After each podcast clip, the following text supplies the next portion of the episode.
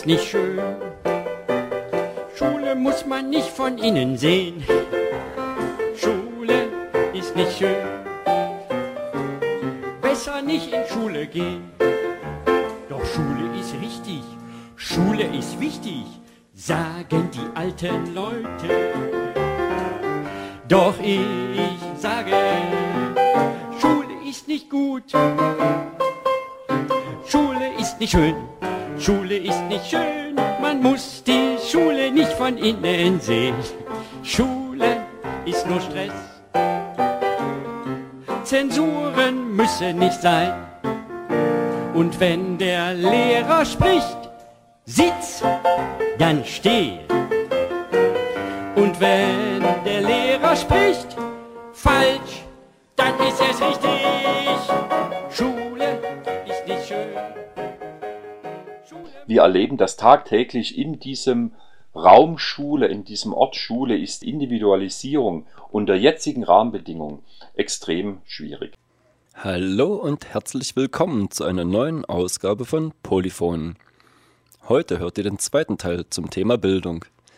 Wir beschäftigen uns eine Stunde lang mit dem Thema alternative Bildung. Wir werden euch drei alternative Projekte aus dem Raum Bern vorstellen und auch kurz einige Vordenkerinnen und Vordenker porträtieren. Am Mikrofon für euch Tom Hensel.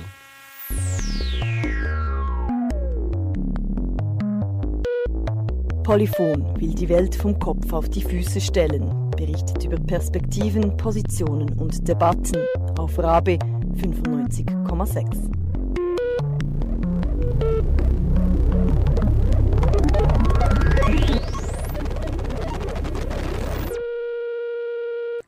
Doch, was ist alternative Bildung? Was heißt freie Schule eigentlich?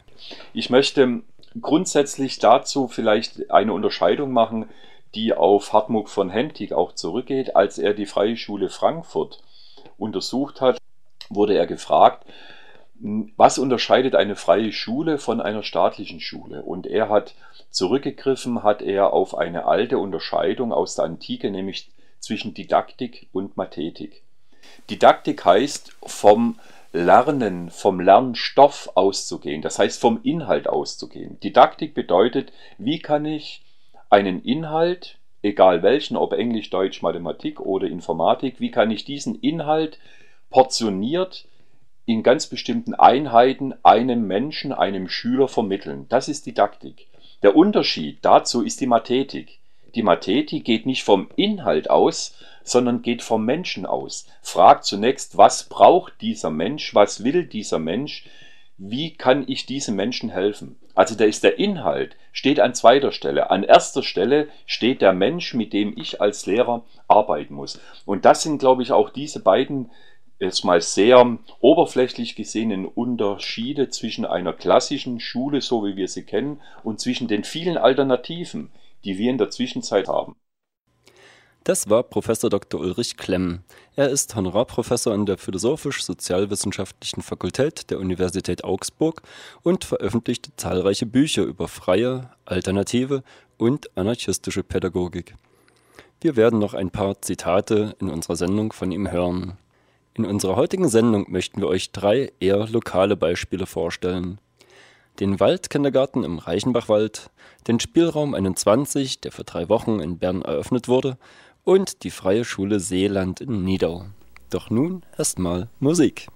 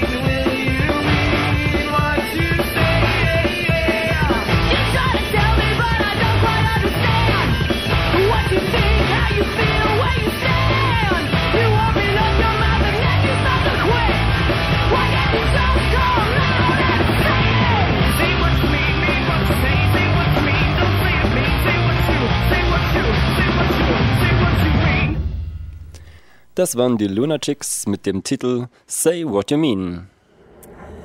Ich weiß gar nicht, ob man in Bildung überhaupt von Alternativ sprechen kann, weil, weil ja in der Bildung wirklich das Bilden oder das, äh, das Aufwachsen, Gestalten, Formen der Persönlichkeit des Kindes eigentlich das Zentrale sein kann. Und ich glaube nicht, dass es da etwas Alternatives dazu gibt.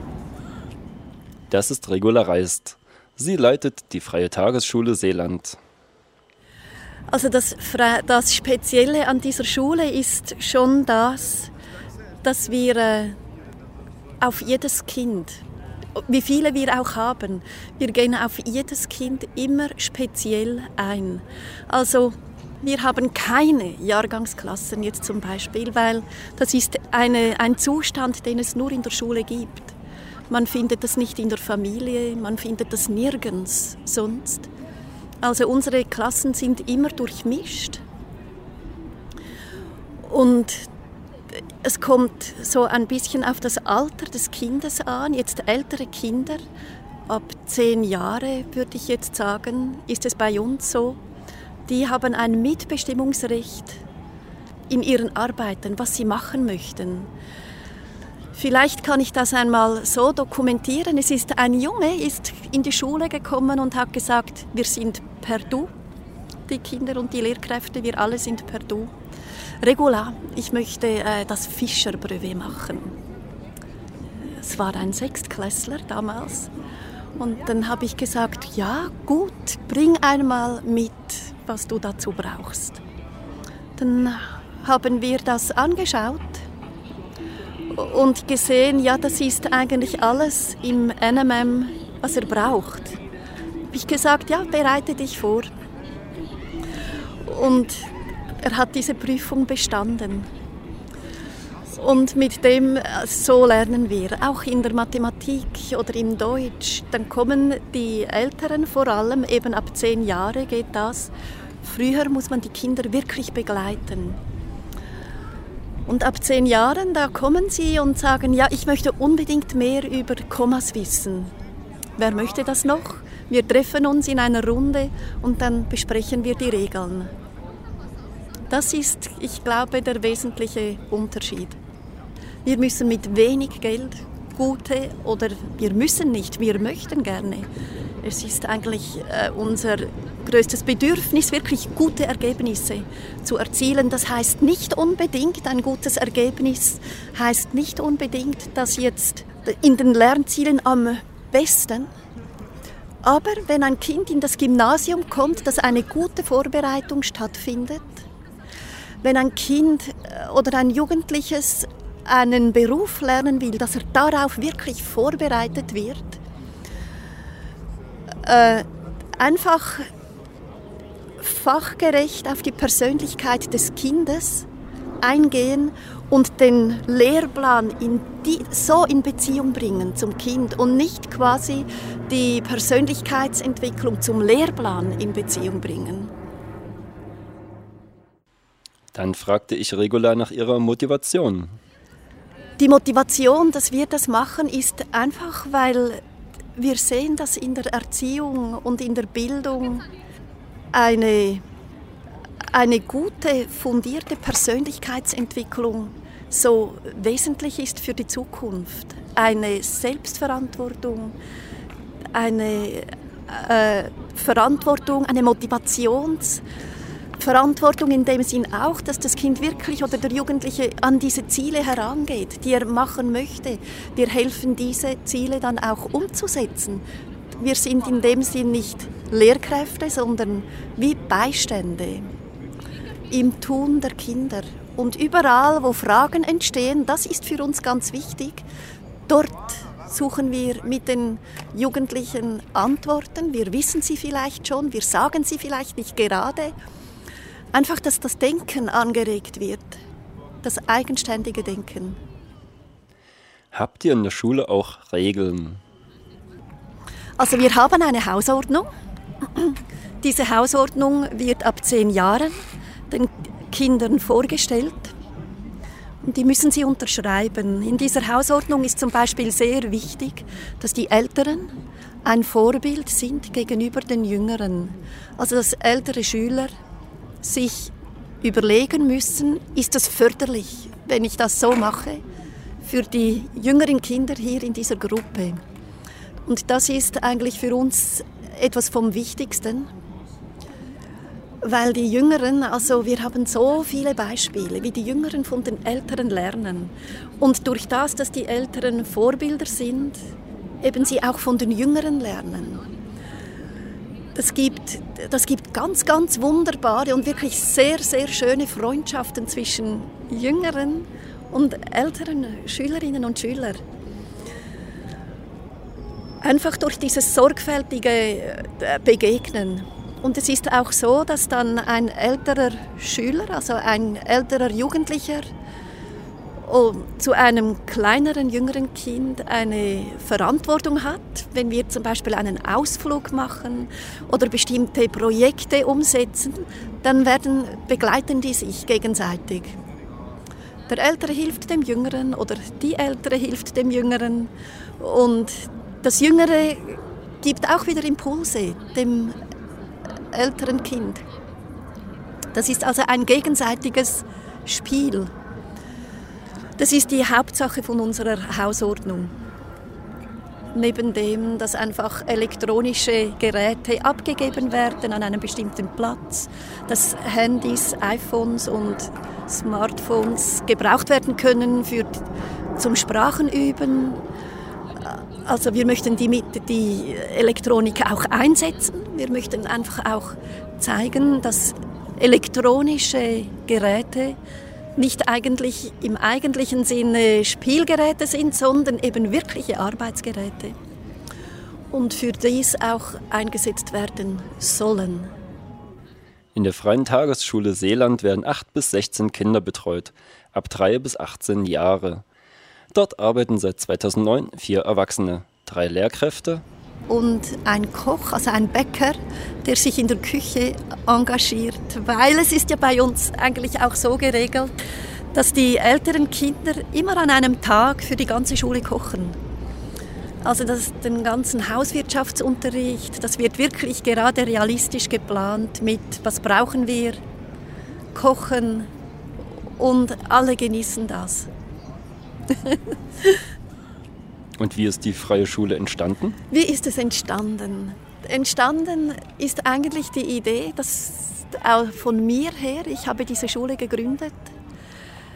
Ich bin Mutter von vier Kindern und ich habe einfach während der Schulzeit bemerkt, wie, wie viel Betreuung und Begleitung ein, ein Kind während der Schulzeit braucht das hat mich immer sehr beschäftigt. Das ist für mich eine Frage der Gleichstellung, der Chancengleichheit, weil das können nicht alle Eltern zum Beispiel, das ist nicht bei, in jedem Elternhaus möglich.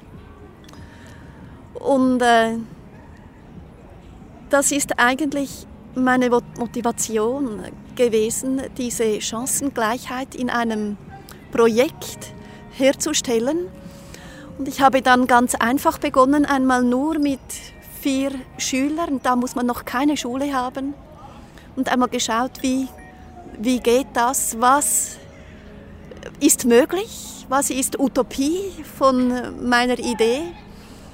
Und habe dann aber gesehen, dass das wirklich greift und wirklich möglich ist, wenn das Kind in seinem, in seinem Lehrplan, sage ich einmal, in dem, was es umsetzt, eine Mitbestimmung hat und wenn man das mit, dem, mit jedem Schüler oder mit jeder Schülerin wirklich bespricht.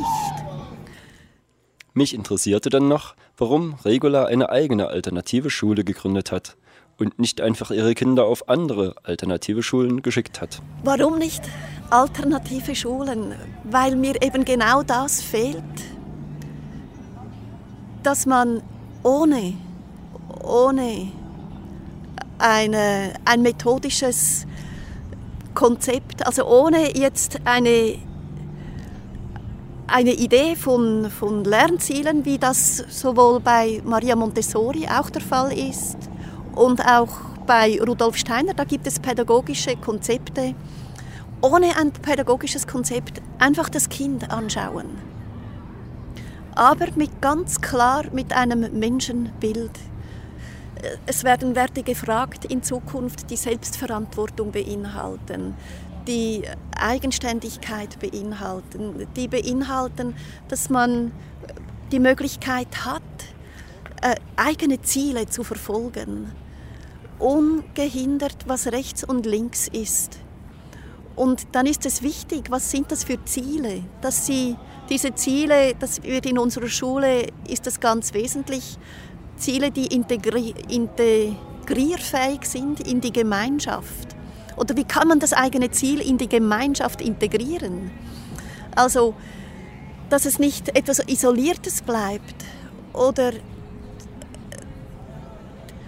dass vielleicht sogar eine Person, die eher zum Beispiel introvertiert ist, in dieser, das, das soll man nicht stören, diese Introvertiertheit, aber dass sie da den Bezug zu ihrem Umfeld äh, schaffen kann. Also solche Dinge sind eigentlich Ziele, damit das Kind als Erwachsener einfach selbstständig dasteht und wirklich eine Entscheidungsbasis hat für das, was es machen möchte. Und was kostet das bei euch? Wir sind eine Ganztagesschule.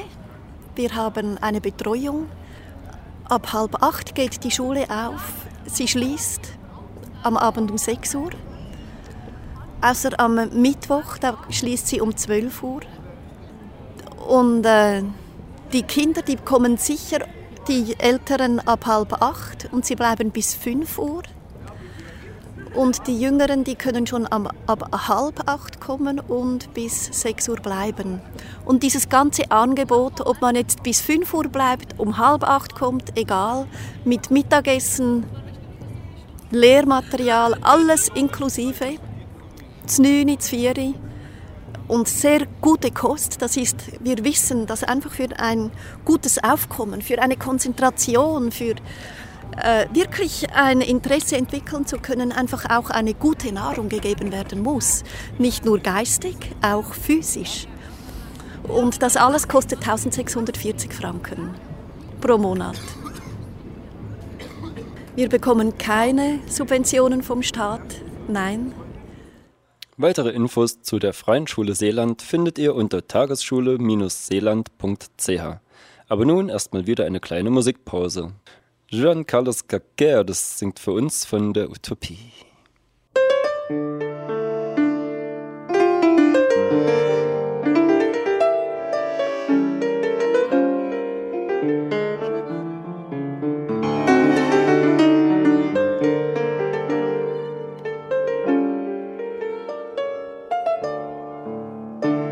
Medio de la crisis aparece una respuesta, es una alternativa que ruge sin parar.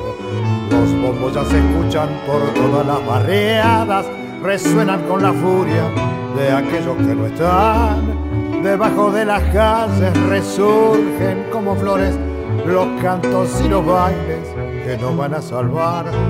Bailando con la murga la vida se desgrana y no te queda otra que la crítica y saltar. Vamos a la utopía, con amor y fantasía vamos todos a cantar. Vamos hacia la utopía, sin la bufa y alegría vamos todos a bailar. Vamos hacia la utopía, con Dios, momo y simpatía vamos todos a cantar. Vamos a la utopía construyendo la salida que nos haga sonir.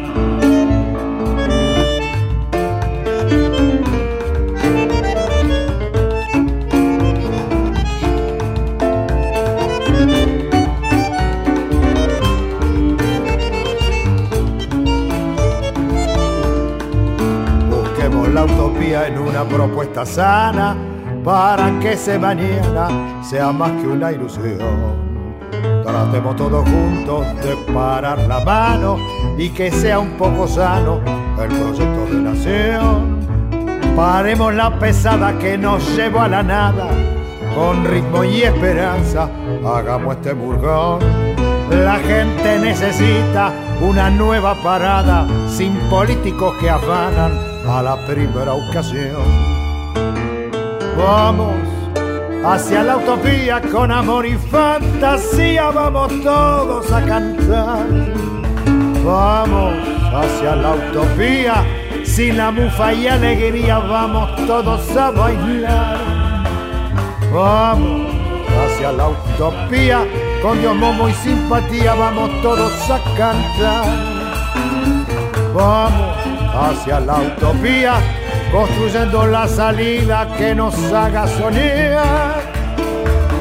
Vamos hacia la utopía, construyendo la salida que nos haga soñar.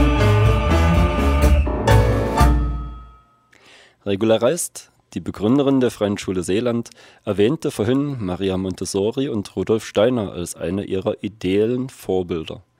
Sue Leuenberger hat für uns noch einmal kurz die wichtigsten Eckpunkte des Schaffens der beiden Wegbereiter zusammengefasst. Hilf mir, es selbst zu tun. Für die Montessori-Pädagogik ist das Kind Baumeister seiner selbst. Ist das Interesse geweckt und sind die Möglichkeiten da, lernt das Kind genau das, was es braucht. Die Lehrperson ist für die Montessori-Pädagogik Förderin und Begleiterin des Kindes. Zwang und Strafen sind tabu. Begründerin dieser Form der Erziehung ist die italienische Ärztin Maria Montessori. 1870 in Italien geboren, hat Montessori als eine der ersten Frauen überhaupt ein Medizinstudium mit Doktorat abgeschlossen. Montessori stammte aus einem gutbürgerlichen christlichen Haus. Sie war weit gereist, vielseitig interessiert und sie engagierte sich für die Rechte der Frauen ebenso wie für die Rechte von Menschen am Rande der Gesellschaft. Es war ihre Arbeit mit geistig behinderten Kindern, die sie dazu brachte, neu auf das Kind und sein Lernen zu schauen. Montessori wurde klar, dass die Kinder, mit denen sie arbeitete, keineswegs einfach dumm oder unfähig waren. Nein, ihnen fehlte schlicht die Förderung. Das Interesse des Kindes hängt allein davon ab, eigene Erfahrungen zu machen, notierte sich Montessori zu dieser Zeit. Die Ärztin begann also, den Kindern verschiedenste Materialien anzubieten. Die Kinder konnten so im konzentrierten Spiel neue Erfahrungen machen und lernen. Das Leben anzuregen und es sich dann frei entfalten lassen, hierin liegt die erste Aufgabe des Erziehers, war Maria Montessori überzeugt.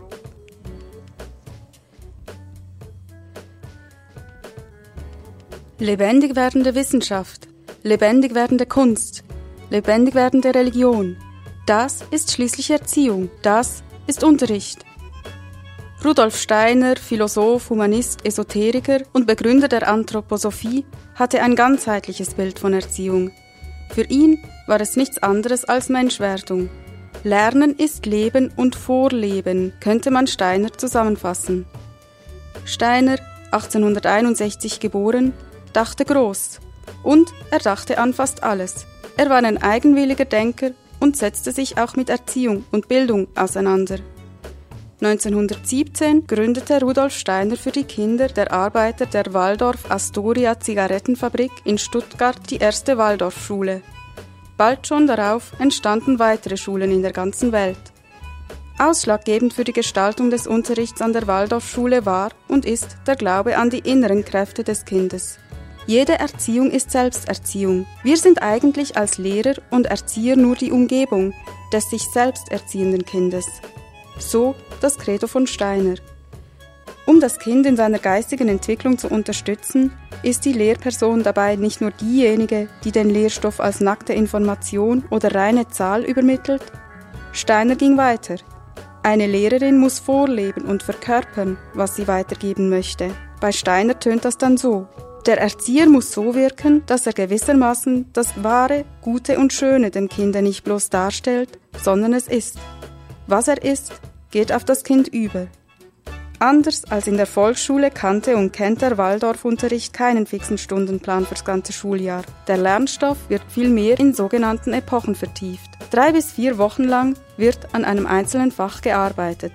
Wichtig im Unterricht sind sinnliche Elemente, rhythmisches Sprechen, Singen und Bewegung. Und auch Handwerk und musische Fächer haben einen hohen Stellenwert. Steiners Ideen sind immer wieder kritisiert worden. Zum einen aufgrund der mangelnden Wissenschaftlichkeit seines ganzheitlichen Denkens, zum anderen aber, und das ist wohl gravierender, weil seine Lehre, die in den ersten Jahrzehnten des letzten Jahrhunderts entstand, auch rassentheoretische Vorstellungen mit einbezieht.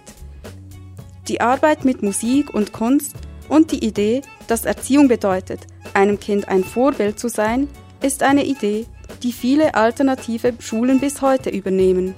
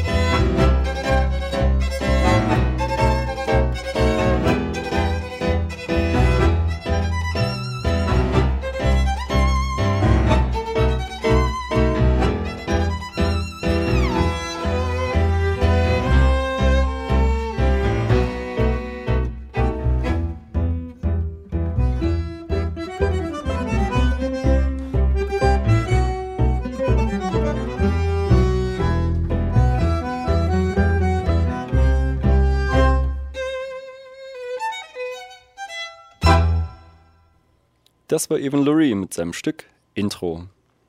Ihr hört immer noch Polyphonen mit dem heutigen Sendungsschwerpunkt Alternative Bildung. Die Schule sollte zu einem Ermöglichungsort werden, das heißt zu einem Ort, wo Lernen individuell stattfinden kann.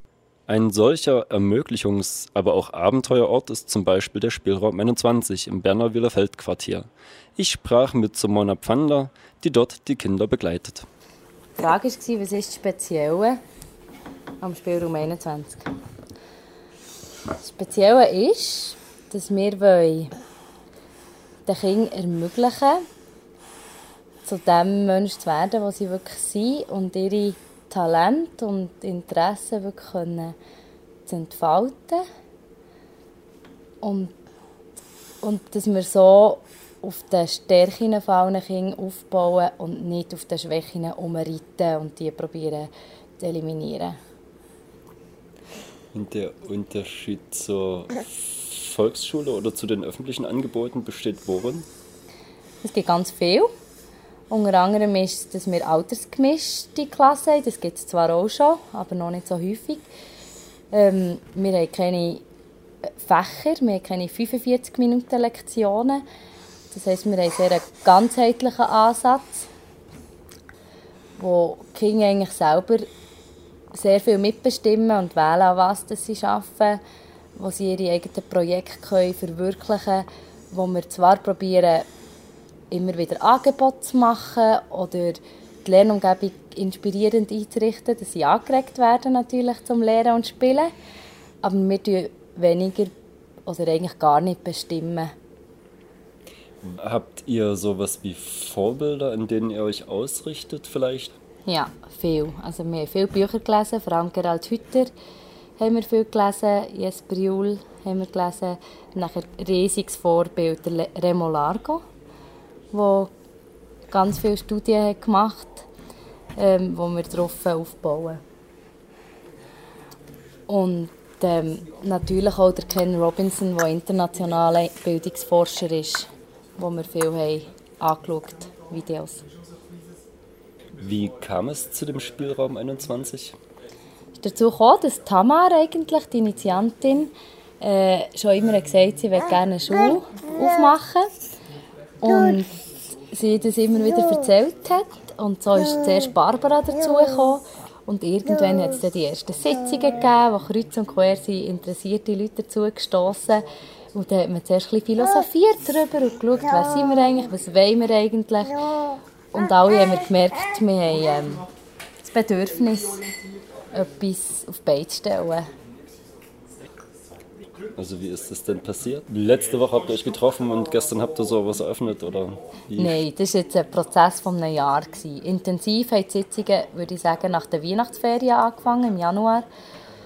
Und dann haben wir uns sicher alle zwei Wochen immer wieder getroffen. Wir haben uns dann auch aufgetrennt. Da hat es eine Gruppe gegeben, die das pädagogische Konzept hat erarbeitet Und ähm, sind immer wieder zusammengekommen, haben abgeglichen, was haben wir jetzt alles. Jemand hat sich um Liegenschaften gekümmert, jemand hat schon angefangen mit Geldgeber suchen.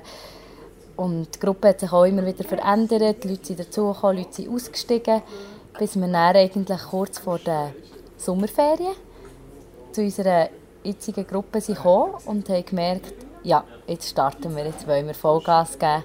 Es ist zwar noch nicht alles klar, wir werden viel lernen, ausprobieren, aber wir müssen machen. Wir können nicht nur reden, sondern ausprobieren und starten.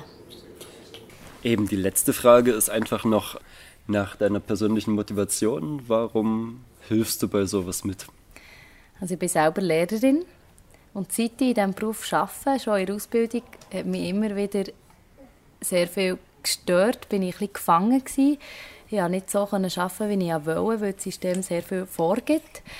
Und ähm, das hat mich immer ein traurig gemacht, aber ich habe es halt so hingenommen. Und seit ich selber Kinder habe und sehe, wie sie lernen und neugierig sind und die Welt entdecken und motiviert sind und dann das vergleichen mit meinen Schülern, die sehr viel die Motivation verloren haben, die nicht gerne in die Schule gehen, die nicht gerne lernen, äh, habe ich gemerkt, ich muss etwas ändern. Ich kann mir das so nicht vorstellen, längerfristig. Und dann habe ich sehr viel gelesen und meine Kinder sind meine grössten Lehrer. Die zeigen mir die ganze Zeit, wie sie lernen und wie sie, wie sie es gerne hätten, wie sie können ihr Potenzial entfalten Eine Frage habe ich noch. Ja. Wie lange gibt es den Spielraum 21 schon? Den Spielraum 21 gibt es jetzt eine Woche. Yeah! Und das fängt mega. Es ist so schön. Im Spielraum 21 werden 15 Kinder von 4 bis 16 Jahren von drei Lernbegleiterinnen und diversen Unterstützerinnen begleitet. Ein Platz im Spielraum 21 kostet 1000 Franken pro Monat. Jedes weitere Kind derselben Familie 500. Wenn eine Familie allerdings nicht so viel zahlen kann, ist der Spielraum 21 auch sehr offen für ein Gespräch. Weitere Informationen dazu findet ihr auf spielraum21.ch.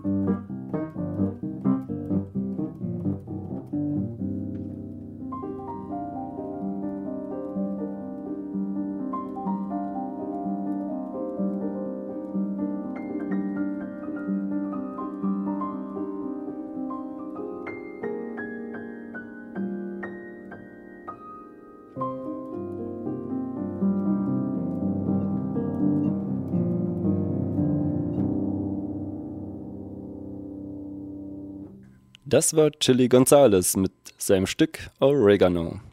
Vorhin im Interview nannte Simona eine Reihe von Vorbildern, die uns Sue nun noch einmal kurz erläutert. Kein Lernzwang, das gelernte Vorleben, Vorbild sein, fördern statt strafen, das Kind selbst bestimmen lassen, was und wie es lernt. Auch heute gibt es Pädagogen, Erziehungswissenschaftler, Neurologen und Kinderpsychologen, die sich kritisch mit Schule, Bildung und Erziehung auseinandersetzen. Viele knüpfen an die Reformpädagogik an. Der britische Bildungs- und Zukunftsexperte Ken Robinson etwa setzt sich gegen die Normierung und Standardisierung des Schulunterrichtes ein. Dieser tötet die Kreativität und Individualität der Kinder. Meine Überzeugung ist, dass heute Kreativität genauso wichtig für Bildung ist wie Lesen und Schreiben, und wir sollten sie dementsprechend gleichwertig behandeln. Auch der Schweizer Kinderpsychologe Remo Largo macht sich in seinen populären Ratgebern stark für die Vielfalt kindlicher Verhaltensweisen. Für ihn gibt es eben nicht normal und nicht normal. Aus diesem Grunde kritisiert er Schulkonzepte, die Kinder standardisieren. Aus diesem Grunde ist er auch Gegner des Notensystems. Noten sind pädagogisch unbrauchbar, so Largo. Aus der Hirnforschung wiederum weiß man heute, dass Lernen an Emotionen und an Erfahrung gekoppelt ist. Der Neurobiologe Gerald Hüther plädiert deswegen für ein verspielteres, praktischeres Lernen. Nur nackte Zahlen und tote Buchstaben reichen nicht. Es braucht Freiraum, Fantasie und Gefühle, damit ein Kind lernt. Der dänische Familientherapeut Jasper Juhl wiederum fordert, dass Eltern und Lehrpersonen als Vorbilder der Kinder auftreten. Kinder seien von Anfang an emotional und sozial kompetent. Sie brauchten keine Ermahnungen und keine Sanktionen, aber sie brauchen Bezugspersonen. Sie brauchen Menschen, die authentisch sind, denen sie vertrauen können, auf die sie sich verlassen können. Und sie brauchen Menschen, die ihnen richtiges Verhalten vorleben. Denn Kinder, so Jul, lernen hauptsächlich durch Nachahmung und sollen auch einmal einen Fehler machen dürfen, ausprobieren dürfen. Zu viel Intervention der Erwachsenen, so Jul, nehme den Kindern das Vertrauen in sich selbst. Nach dem nächsten Lied lernen wir die Waldkinder Bern kennen.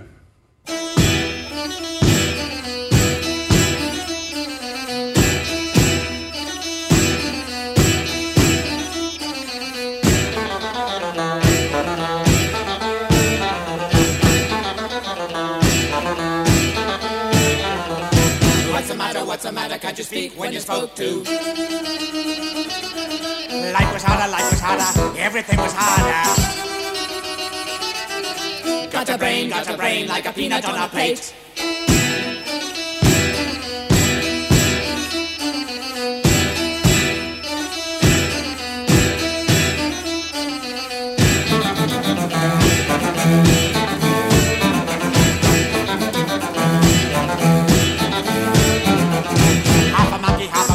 Better than the monkeys. Talk to me, talk to me like a sparrow on a tree. Look at you, look at you, you haven't got a nightmare.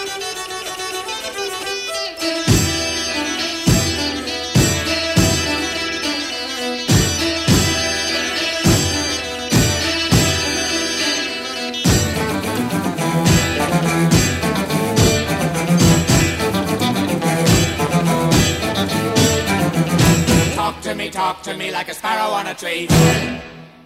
Das war der Sparrow Song von Fred Fred. Ihr hört Polyphon mit dem heutigen Sendungsthema Alternative Bildung. Und nun geht's ab in den Wald. Wer seid ihr? Also wir nennen uns Waldkinder Bern. Wir sind ein demokratischer Waldkindergarten und eine Spielgruppe und sind auch offen für An- und Homeschooling-Familien. Und was ist das Spezielle bei euch? Also das Spezielle am Ort und am Platz ist, dass wir eben wirklich ganz in der Natur sind. Das ganze Jahr, alle Jahreszeiten wirklich miterleben. Und auch besonders ist, dass im Wald man nie ganz weiß, was da noch alles da ist. Es ist noch ganz viel versteckt, überall in diesem Wald eine kleine Mutprobe immer auch für die Kinder zu uns zu kommen.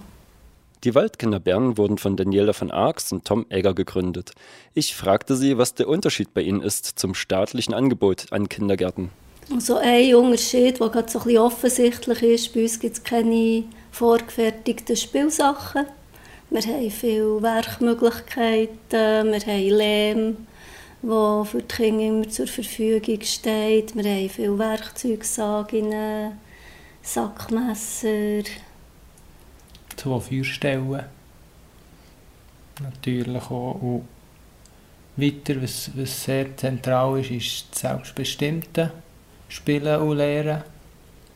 Also, dass jedes Kind in jedem Moment kann entscheiden, mit was ich mich jetzt beschäftigen, was interessiert mich, will ich jetzt schnitzen oder mit jemandem auf unser Doppelreitigampfi oder umspringen oder meine Stimme erproben, klettern, so, oder auch wenn wir eine Geschichte erzählen oder ein Buch anschauen zusammen, Lieder singen, dann laden wir die Kinder dazu ein und sie können entscheiden, ja, da will ich jetzt gehen und dann bleibt man auch dort in der Zeit, wo das stattfindet. Oder ich, man kann sagen, nein, ich will noch gerade mein, ich will noch meine Zange fertig schnitzen oder sonst etwas.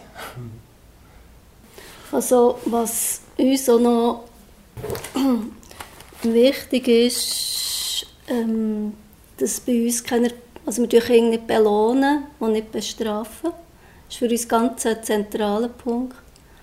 Ähm, was sicher auch im Zusammenhang steht damit, dass wir eben Kinder ihre eigenen Projekte angehen und verwirklichen und wir denken, wenn ein Kind einfach an dem dran ist, was es wirklich machen will, dann braucht es keine Belohnung. Muss man nicht am Schluss sagen, das ist jetzt schön oder das hast du jetzt gut gemacht.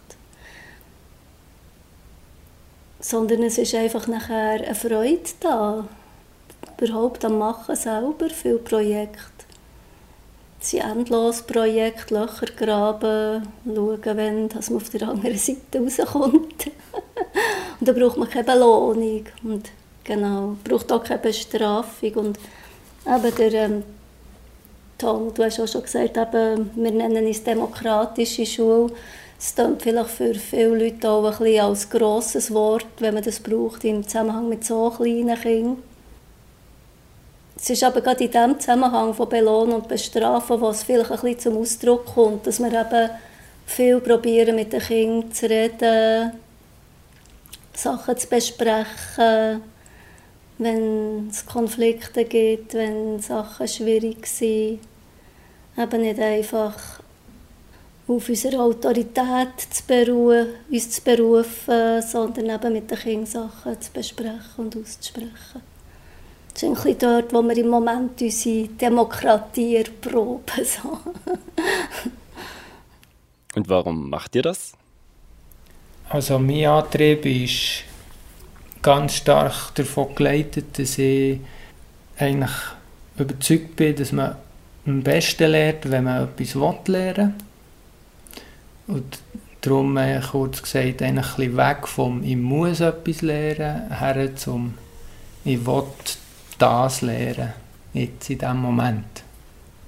Das ist meine Hauptmotivation und daraus glaube ich, dass es durch das, dass man machen kann, was einem Freude macht, wird man auch ein zufriedener Mensch und durch das gibt es so eine Veränderung in der Gesellschaft vielleicht langsam, dass man einen respektvolleren Umgang hat mit, mit allem Lebendigen.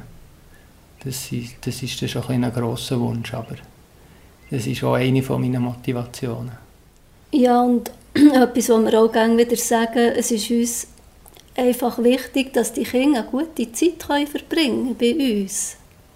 Und viel weiter müssen wir eigentlich gar nicht suchen. Wir, es ist unser Anliegen, dass sich Kinder bewegen können, dass sie einfach eine gute Zeit können haben miteinander, Freundschaften schließen und wir sind eben auch überzeugt, dass sie sich auf diese Art und Weise sie sich angenommen fühlen von uns, ihrer Art, wie sie sich einfach ganz optimal können entwickeln können, dass sie ihre ihre Fähigkeiten können entfalten können. Das ist für mich auch ein ganz zentraler Punkt. Was oder wer sind eure Vorbilder? Ich glaube, ähm, vor allem sind das alle die Leute, die eben eigentlich das Kind mit seinen Bedürfnissen haben im Mittelpunkt gestellt von ihren erzieherischen oder schulischen oder begleitenden oder wie immer sie es nennen, Bestrebungen dem Kind gegenüber. Also, wo es nicht darum geht, das Kind möglichst reibungslos in ein System einzufügen, sondern einfach wirklich das Kind anzuschauen, zu beobachten, was braucht ein Kind und, und das Kind einfach unterstützen auf seinem Weg. Und da gibt es immer viel, viel verschiedene. Also Maria Montessori ist sicher auf diesem Weg. Dann der, der Neil mit seiner Summerhill School ist ein grosses Vorbild von uns.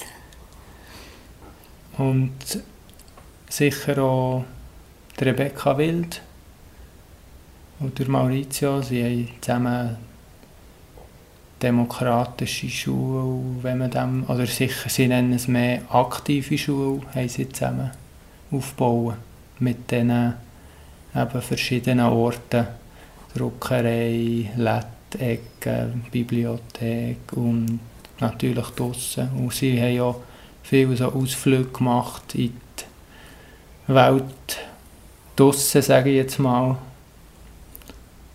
Und das ist eigentlich uns so ein Anliegen, dass wir, wir sind neben, neben unserem Waldplatz, probieren wir auch gerne wieder an einen Ort her, herzugehen und anzuschauen, wie funktioniert denn das in dieser Welt.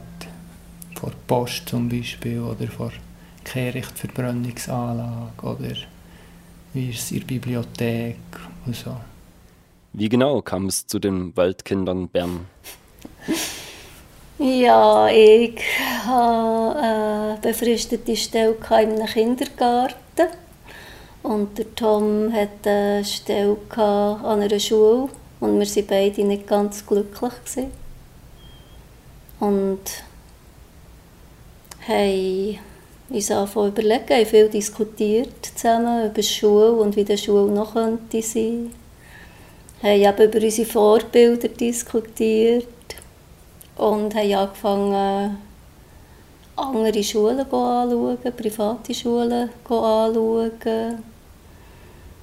Und haben dann das Angebot bekommen, für ein Jahr zusammen eine Spielgruppe, eine Stellvertretung zu übernehmen. Eine Waldspielgruppe. Und dann haben wir das gemacht. Und sie waren eigentlich recht schnell recht begeistert, auch von der Arbeit mit diesen noch kleineren Kindern, jetzt mit diesen dreijährigen Kindern. Es ist auch schön ja, für uns, mit diesen Kindern zusammen auch zu arbeiten, mit diesen Kindern zusammen zu sein. Also eben, die Kinder sind, sind auch noch, gehören auch noch zu unseren Vorbildern, natürlich.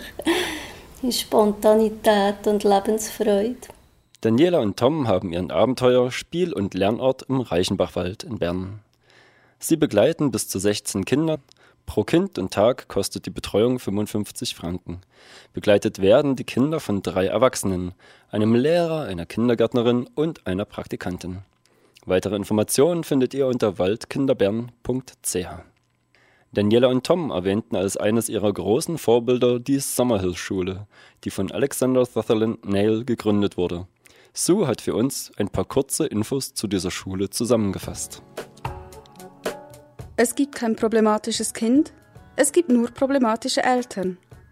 Dies ist das Credo der englischen Summerhill-Schule, die sich auch demokratische Schule nennt. Die demokratische Schule lehnt Gehorsam, Lernzwang und Sanktionen radikal ab. Schüler verfügen über weitestgehendes Selbstbestimmungsrecht.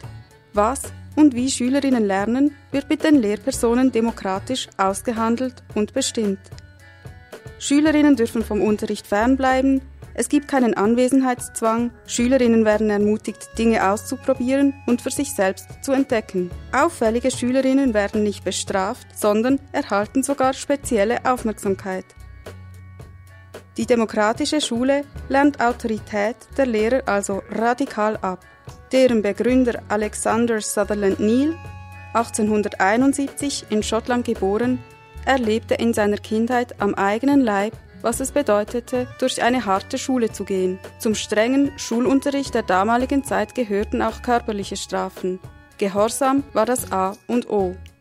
Neil trat zunächst in die Fußstapfen seines Vaters und wurde ebenfalls Hilfslehrer, später Lehrer an verschiedenen Schulen. Mehr und mehr entwickelte er aber eine Abneigung gegen die damals üblichen autoritären Erziehungsmethoden. Als 1914 der Erste Weltkrieg ausbrach und Neil als untauglich eingestuft wurde, übernahm er die Leitung einer Volksschule in Schottland. Der Unterricht wurde für ihn damals zum Experimentierfeld, um seine eigenen Ideen von Erziehung umzusetzen. Es war Krieg und keine Schulaufsichtsbehörde schob ihm einen Riegel vor, als er begann, Strafe und Lernzwang sukzessive mit Spiel und Freude zu ersetzen. Es war den Schülern sogar erlaubt, vom Unterricht fernzubleiben. Später gründete Neil im Süden Englands seine eigene Schule, Summerhill genannt. Neil gelangte im Laufe seines Lebens zur Überzeugung, dass ein Kind als empathisches, zur Liebe fähiges Wesen auf die Welt kommt. Eine autoritäre, konservative Erziehung würde diese sozialen und fürsorglichen Eigenschaften jedoch abtöten. Autoritäre Erziehung diene dazu, aus Kindern Soldaten und gehorsame Lakaien zu machen. Neil erlebte die beiden Weltkriege. Die demokratische Schule, wie er seinen Ansatz nannte, sollte die natürliche Empathie der Kinder erhalten und sie zu neuen, zu besseren Menschen machen, die Gewalt und Zerstörung ablehnten.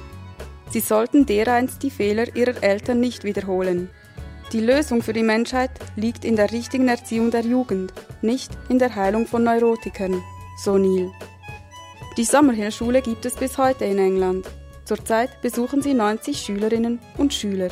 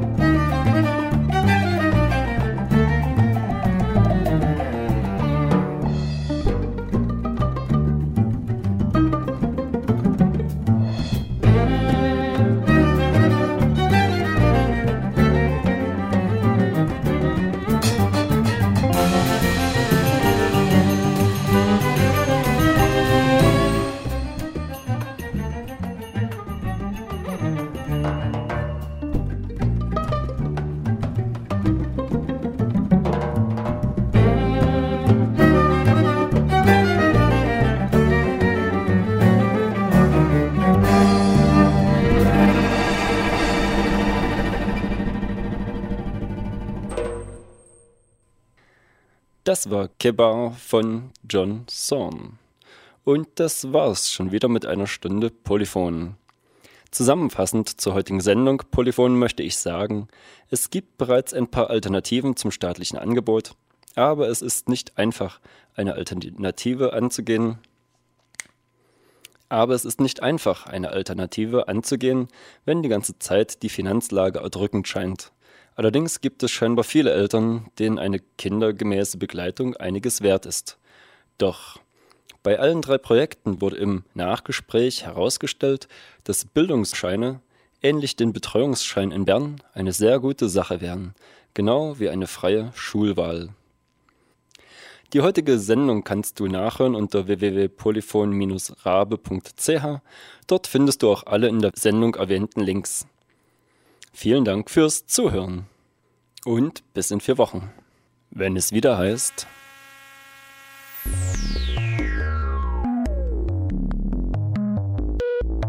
Polyphon will die Welt vom Kopf auf die Füße stellen, berichtet über Perspektiven, Positionen und Debatten auf Rabe 95,6.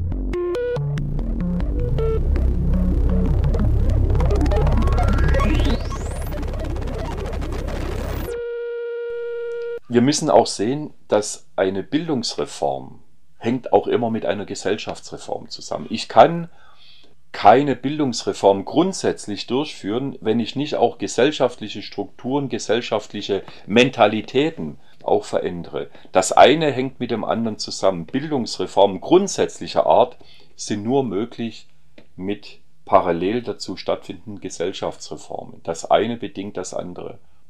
Eine Bildungsreform ohne eine Gesellschaftsreform wird nicht lange tragbar sein und wird sich verlaufen.